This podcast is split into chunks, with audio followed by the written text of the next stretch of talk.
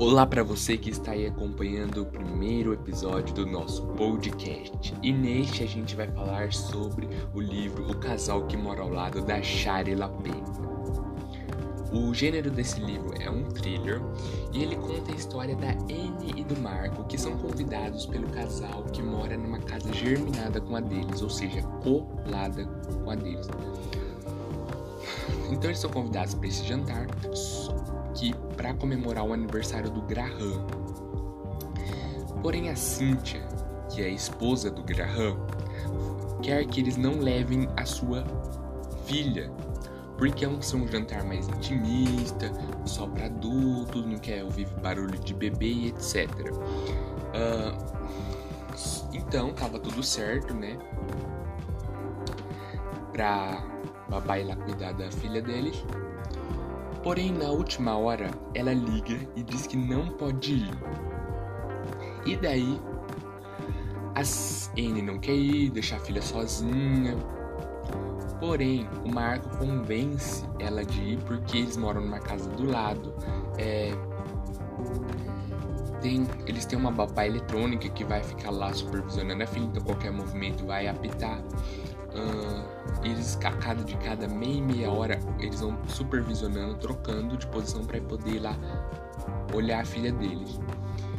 E então a Anne acaba aceitando, lembrando que a filha deles é recém-nascida, tá? Então tem seis meses.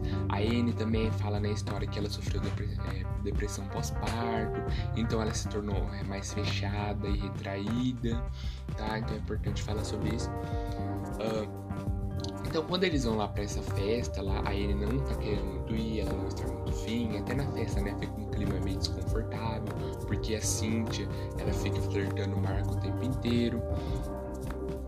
Então, nesse aí eles vão lá, né, como eu falei, a cada de cada meia meia hora, uma meia hora passa a Cynthia, a Anne vai, meia hora passa a, o Marco vai. E daí, quando eles saem da festa, desse jantar, eles vão para casa deles e eles veem que a porta tá meio entreaberta e eles acham isso estranho. E daí eles vão correndo para ver o que tá acontecendo, vão correndo pro quarto da filha e a, adivinha, a filha deles não está lá, então ela foi raptada. Então a trama dessa história é essa: quem raptou a Cora? Então até mais ou menos metade do livro você fica ansioso para saber o que, aconteceu com a Cora.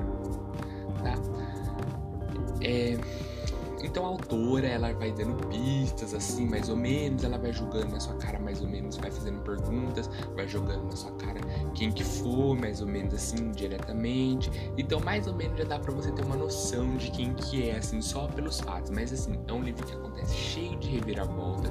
Então depois que você descobre que não conta para todo mundo quem que quem que raptou agora, né, que é filha, deles, uh, você é a trama gira em torno de outras coisas, então, mas dentro desse negócio de raptar mesmo, né, dentro desse núcleo, vamos dizer assim, de raptar mesmo e é um livro bem legal que eu gostei, como eu falei, tem várias reviravoltas, tem um detetive no meio que vai investigar tudo. Além disso, a mídia tá muito em cima deles, então você vê como que, né, a sua vida ela pode se transformar no inferno da noite pro dia por causa de um descuido seu. Então, você vai ver, né, é, as pessoas julgam, né, eles por eles terem deixado a filha dele sozinha em casa, né, mas ao mesmo tempo você também quer julgar só que ao mesmo tempo você se sente apreensivo porque, nossa, né, a sua filha foi raptada, a filha deles foram raptadas, então você também quer se colocar no lugar deles.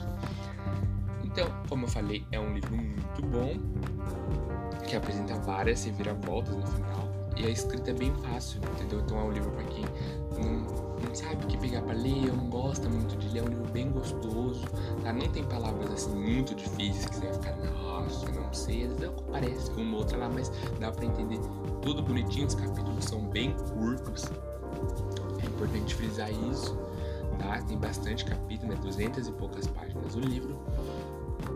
E é bem legal, gostei bastante. Então é isso, gente. Até a próxima. Tchau, tchau.